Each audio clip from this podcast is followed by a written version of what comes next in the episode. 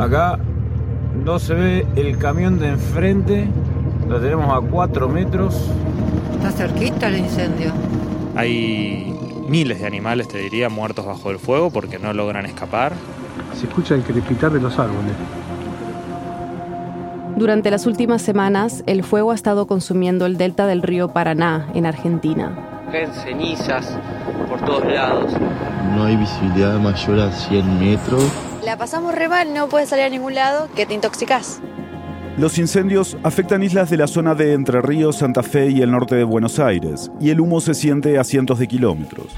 Lo mismo que padece esta gente que está muy cerca de los focos, también está llegando a la ciudad de Buenos Aires y hasta acá llegan las cenizas. ¿Qué pasa? Viento nor-noroeste que fue trayendo todo el humo, consecuencias directas justamente de lo que está sucediendo en las quemas que cada vez están más cerca. Aunque cierras la ventana, aunque cierras la puerta, el olor al humo es un olor muy picante, muy persistente, que se mete, se queda impregnado en la ropa. Ella es Jorgelina Iva, periodista especializada en medio ambiente, y vive en Rosario, la tercera ciudad más grande del país y una de las más afectadas por todo esto, porque está muy cerca de los principales focos de incendio. Es realmente una cosa muy, muy impresionante en medio de, de película apocalíptica, ¿no? Cuando el humo invade una ciudad muy grande y todo el mundo empieza a tener el mismo problema al mismo tiempo. Este humo ha generado varios accidentes, lo que es la autopista Rosario-Buenos Aires, y bueno, hoy está imposibilitando un día hermoso que hacía en la ciudad, para disfrutar al aire libre, tomar unos mates. Gente que vive en la zona ha estado compartiendo videos en TikTok, Twitter y otras redes. Y vemos cómo se nubló, pero no es por lluvia, sino por el humo de la isla. Muy preocupante, la verdad. Yo vivo en la ciudad de Rosario y es de público conocimiento, todos los rosarinos que vean esto van a estar de acuerdo conmigo que es imposible respirar el aire de afuera. ¿Por qué es esto? Porque no paran de quemar las islas. Estas islas también son humedales, ecosistemas importantísimos para el medio ambiente. Pero durante años los ganaderos los han quemado intencionalmente para renovar el pasto que comen las vacas. Y ahora las autoridades también creen que hay gente que los quema con la idea de renovar el suelo para proyectos inmobiliarios. Desde principios de 2020 hasta ahora se han quemado casi un millón de hectáreas, más de la tercera parte de la superficie del lugar. En el humedal no hay fuego espontáneo, como puede pasar en otros ecosistemas. En todos los casos es alguien que lo prende y luego se va de control. Se va de escala porque el propio sistema no tiene agua para pararlo. Porque hace tres años que el río Paraná pasa por la peor sequía de la que se tiene registro. Pero los fuegos son intencionales. Puede haber algún fuego accidental, quizá, algún turista, algún asado mal apagado que termina propagando el fuego, pero el margen ese es, mínimo. Claro, en el contexto actual es realmente criminal hacer eso porque no, no para nunca el fuego.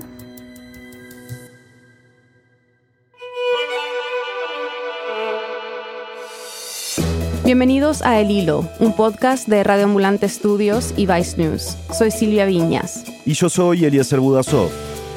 El litoral de Argentina sufre desde hace años los efectos de los incendios en las islas, que ya se han vuelto imposibles de ignorar. Hoy, ¿qué hay detrás del fuego en los humedales? ¿Y por qué en más de una década no se ha conseguido frenar esta crisis ambiental? Nos impactan las llamas, nos molesta mucho respirar humo, pero a mediano y largo plazo también nos estamos cargando de forma, te diría, casi suicida a nuestro mejor aliado mitigador del cambio climático. Es 26 de agosto de 2022.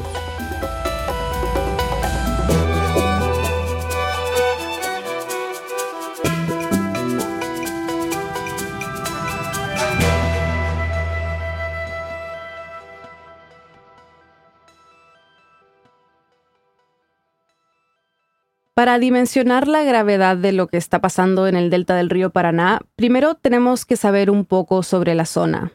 El río Paraná es uno de los ríos más importantes de Sudamérica, tiene casi 4.000 kilómetros de extensión, nace en Brasil, desemboca en el río de la Plata, es la zona más húmeda y la zona también de, de, producción agropecuaria más rica de Argentina y de Sudamérica, junto con el sur de Brasil, el este de Paraguay, Uruguay y toda la región central argentina.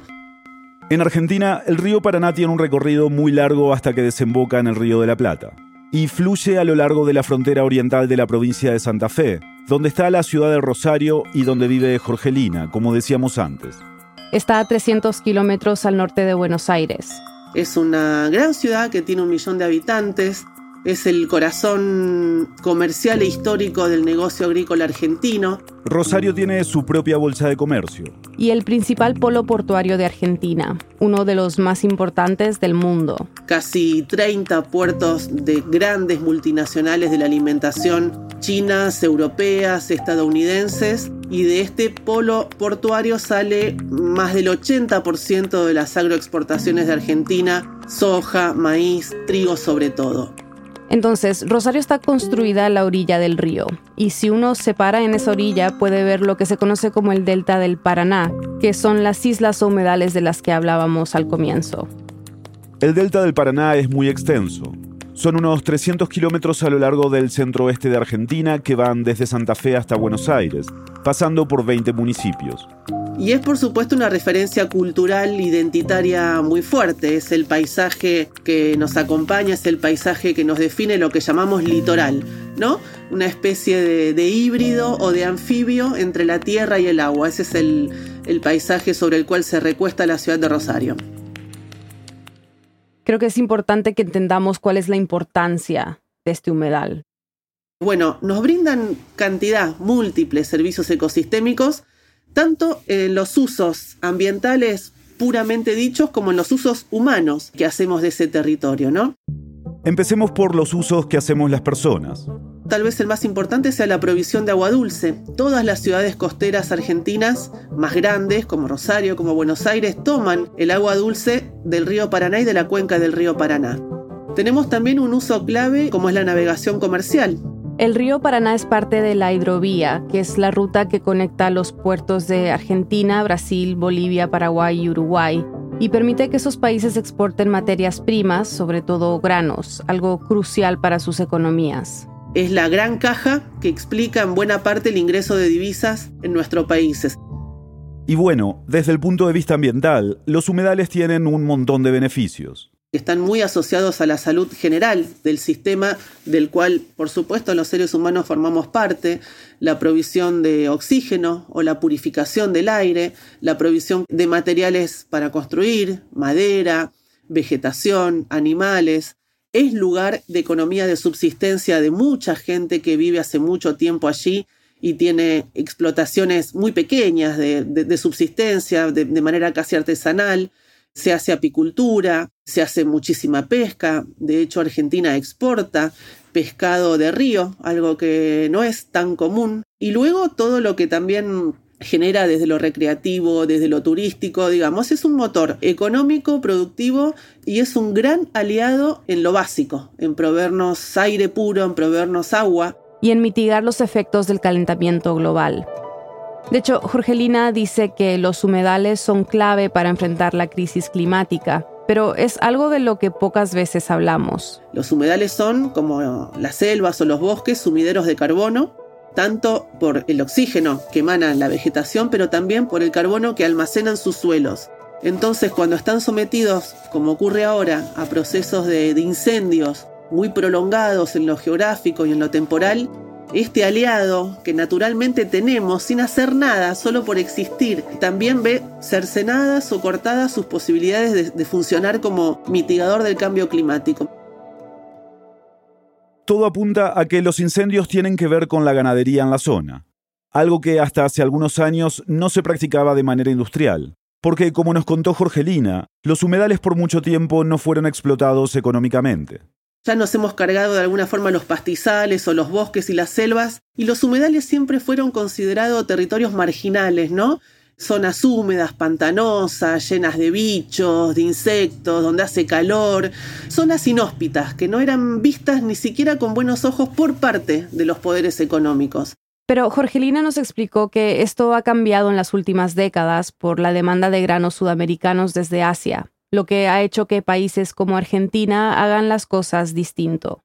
Zonas donde habitualmente antes se hacía ganadería o producciones han ido rotando hacia los monocultivos más intensivos como la soja.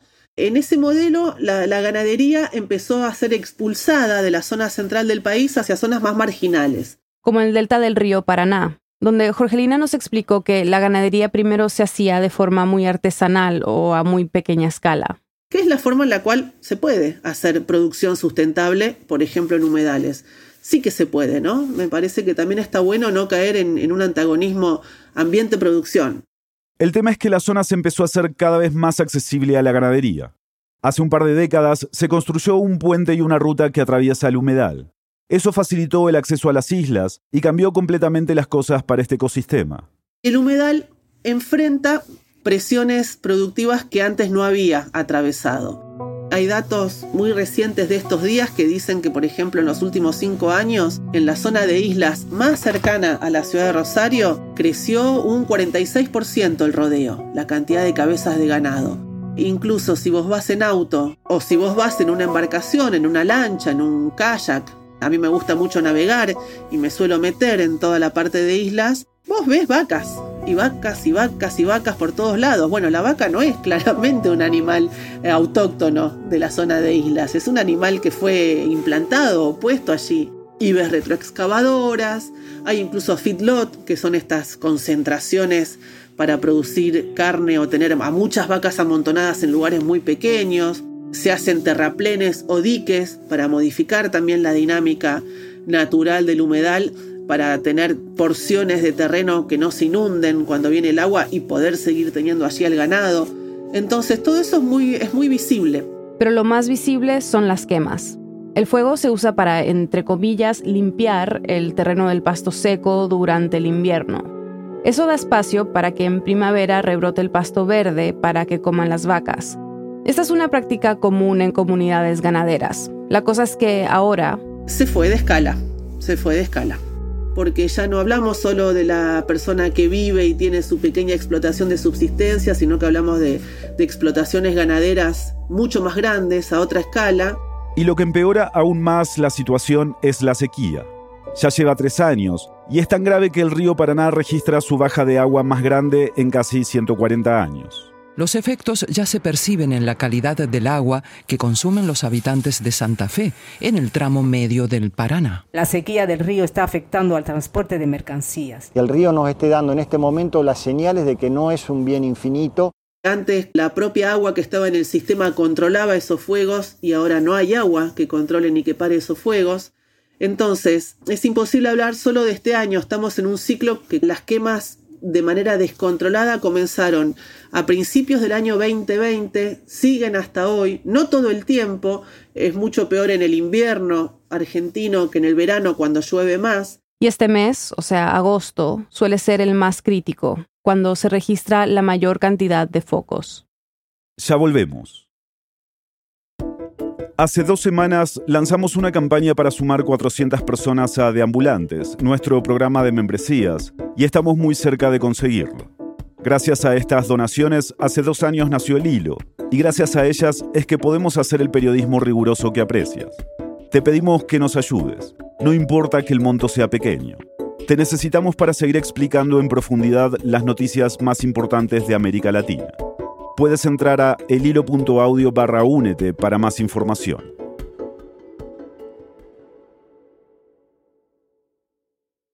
Estamos de vuelta en el hilo. Como les contábamos al principio, en estos más de dos años se ha quemado más de un tercio de la superficie del delta del Paraná. Pero el dato de este año también es impresionante. Hasta ahora son tantas las miles de hectáreas que se han quemado que ya equivalen a seis veces el tamaño de Buenos Aires. Plantea un montón de dudas también porque hoy estamos además en un mundo marcado por la crisis climática, donde los propios científicos muchas veces están desconcertados o no tienen respuesta. Es un escenario nuevo. Entonces, en ocasiones hubo eh, bajantes o sequías como esta, hace a lo mejor cuatro, cinco, seis décadas atrás, pero no había pasado en un escenario tan antropizado o tan modificado por la acción humana como ahora. Creo que eso es lo que plantea un poco la, la gran pregunta, si el sistema puede volver a recuperarse de forma natural como lo hizo naturalmente desde siempre, o si hemos intervenido tanto el sistema, los humanos, que esto no va a pasar. Las quemas es una intervención clara, es una forma de deforestación. Cambias completamente el uso del suelo. No rebrota lo mismo, no viven luego las mismas especies. No quedan igual los sitios a lo que eran antes. Es algo que realmente viene a cambiar el territorio. Muchos hablan de pampeanización del humedal, ¿no? De querer eh, transformar el ecosistema desde su identidad natural a una llanura húmeda, a una pradera húmeda, donde se pueda hacer ganadería, donde se pueda hacer agricultura, claro, el, otro lado de la ecuación es todo lo que perdemos de, servicios ecosistémicos que brinda, que brinda este sistema que no es una pampa ni es una llanura, sino que es un humedal. Jorgelina dice que, además de las malas prácticas de los ganaderos, hay un tema de gestión del Estado. Los humedales en Argentina no están solo en el delta del río Paraná. Hay humedales en la cordillera y en la Patagonia, por ejemplo. De hecho, más del 20% del territorio del país está cubierto de humedales, pero no hay una legislación que los proteja. Hace años que se presentan proyectos de ley de humedales en el Congreso de la Nación para hacer un ordenamiento de los usos productivos del territorio, como ocurrió con los bosques, como ocurrió con los glaciares, y estas iniciativas no prosperan. ¿Hace cuánto está dando vueltas para ser sancionada en el Congreso de la Nación? Una ley de humedales que lleva 10 años de alguna manera cajoneada, frenada por distintas razones. No se pudo porque apareció esto. El lobby, ¿no? El lobby feroz, ¿no? Hay fuertes lobbies de los sectores económicos que utilizan los humedales para hacer sus producciones. Ganadería, forestal, turismo, inmobiliario, bueno, minero incluso para los humedales que están ubicados en la zona de la cordillera, en la zona andina. Entonces, no tenemos legislación. Ni un poder judicial que le ponga atención a los temas ambientales, dice Jorgelina. Cuando hay intervención de la justicia es porque antes alguna organización socioambiental hizo una denuncia o porque algún funcionario político hace una denuncia, pero no hay investigaciones de oficio, no hay policía especializada en delitos ambientales. Y Jorgelina dice que también hay una ceguera o un analfabetismo ambiental muy fuerte entre las autoridades en general. Que es también un poco suicida al estar en un país que depende del clima para el buen funcionamiento de su economía, ¿no? Somos un país que producimos commodities o que exportamos materia prima. Bueno, si no llueve, además de todo, o si quemamos el humedal, además de todo, perdemos un montón de plata. Digo, si alguien quisiera pensarlo de manera un poco cruda, desde esa ecuación, tampoco es una buena idea cargarse la naturaleza, porque es lo que nos provee a nosotros de recursos y de dólares, que es un poco la desesperación argentina en este momento, eh, la falta de dólares, la escasez de dólares. Aún así, sigue primando una visión súper antigua del recurso, no del servicio ecosistémica, del recurso natural. Jorgelina dice que basta con mirar los presupuestos que se le asignan a las carteras ambientales. Sin importar el color político del gobierno, son muy bajos. Además, dice que es común que los designados para cargos relacionados al área sean elegidos por temas políticos en vez de conocimiento. Incluso yo creo que a nivel regional Argentina está quedando medio en, ridículo, ¿no? Porque después el tiempo dirá si los experimentos políticos funcionan o no, pero si vos prestás atención a lo que fue la campaña en Colombia o en Chile, donde lo ambiental ocupó una parte muy importante de los discursos de quienes hoy son presidentes, el propio Lula se ayornó y hoy habla de cuidar a la naturaleza, algo que a lo mejor hace 15 o 20 años atrás en su primera campaña no lo hacía. Bueno, acá parece que todavía la, la clase política es, no sé, precámbrica y no ve que es la agenda que está moviendo al mundo, incluso la agenda comercial, que en poco tiempo no le vas a poder vender a nadie, una soja cosechada en un lugar deforestado o un trigo transgénico que recibió X cantidad de aplicaciones de agroquímicos o carne hecha en una provincia que hace deforestación ilegal. Bueno, todo eso parece que todavía no lo estamos viendo. Me parece que ahí entonces hay una, una complicidad por acción u omisión de la política en general súper, súper importante y, es muchos años de hacer mal las cosas o de no hacerlas que explican por qué hoy tenemos esta crisis socioambiental completamente fuera de control. Lo que sí Jorgelina ve que es distinto esta vez es la atención que le están poniendo las personas al problema. Basta de quemas, basta de humo, basta de esta violencia. Ese es el lema de esta multitudinaria convocatoria para manifestar y reclamar por los incendios en los humedales. Incendio en el Paraná, el ecocidio en el Paraná. Estoy enojada con el humo. Mis pobres pulmoncitos se están esforzando para poder comer, para poder tomar agua, para poder respirar. En medio de la presión para solucionar la situación, la semana pasada el gobierno ordenó que las Fuerzas Armadas ayuden a combatir los incendios. También, en los últimos días, la policía ha detenido a siete personas por su supuesta participación en iniciar las quemas. Tres de ellas ya han sido liberadas. Detuvieron a lo que nosotros llamamos perejiles, o sea, gente que termina pagando la cuenta de otro, que es el que usufructa la destrucción del territorio, ¿no? Que a lo mejor es el peón o el empleado o la persona a la que mandan prender el campo, pero no es ni la dueña del lugar ni la que en el fondo toma esa decisión. Lo claro es que el problema sigue presente y que tampoco hay una solución de hoy para mañana, ¿no? Es alguna vez trabajar o intentar trabajar con palabras que al menos en Argentina parecen prohibidas como mediano plazo o largo plazo. Todo es de hoy para mañana, todo es la búsqueda de culpables inmediatos, una cosa muy marketinera, te diría, pero a todas luces muy poco efectiva, muy poco eficiente. Bueno, y para cerrar, eh, tú llevas tiempo como periodista de medio ambiente. ¿Qué te ha sorprendido de esta cobertura en particular? Mira, me sorprendió para bien el interés que genera. Yo cuando me puse a hacer agenda ambiental hace no tanto, cinco o seis años, nadie le prestaba demasiada atención. De hecho, el, último jefe que tuve en el gran medio tradicional, el diario donde trabajé, me decía, la agenda se te va a acabar enseguida, no le importa a nadie. Bueno, yo lo veo como, casi como un poquito de gusto, de, de, revancha personal, de decir, bueno, sí, mirá cómo se me terminó la agenda ambiental, ¿no? Hoy estamos todos, todos hablando de esto. A mí me da placer en el sentido que creo, estoy convencida, que es clave hoy la agenda y súper transversal a todo. Hoy no podés hablar de una noticia económica en un país como este, además, ¿no? Insisto, con, con su economía tan imbrincada en la explotación de recursos naturales sin tener en cuenta lo ambiental. Pero no podés hablar de salud, no podés hablar de infraestructura, no podés hablar, qué sé yo, de, de educación, de un montón de temas sin esa lupa. Bueno, yo mi apuesta es aferrarme a esa lupa e intentar que no se vaya tampoco cuando se vaya el humo, ¿no?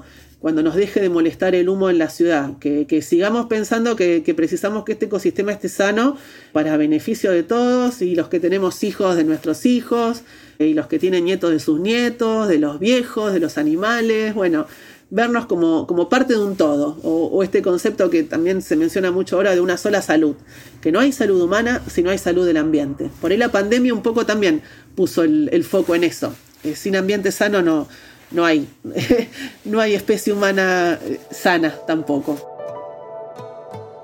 No nos queda lejos el cambio climático, no es el oso polar a la deriva en un pedacito de hielo en el Ártico. Hoy vos caminás 700 metros en esta ciudad y ves el humo y respirás el humo y a la noche ves las llamas y sabés que hay fauna muerta y sabés que se quema la vegetación. Entonces, a lo mejor también por eso hay mucha presión social. Lo estamos viviendo en primera persona en nuestro lugar, eh, casi te diría sin movernos de nuestras casas.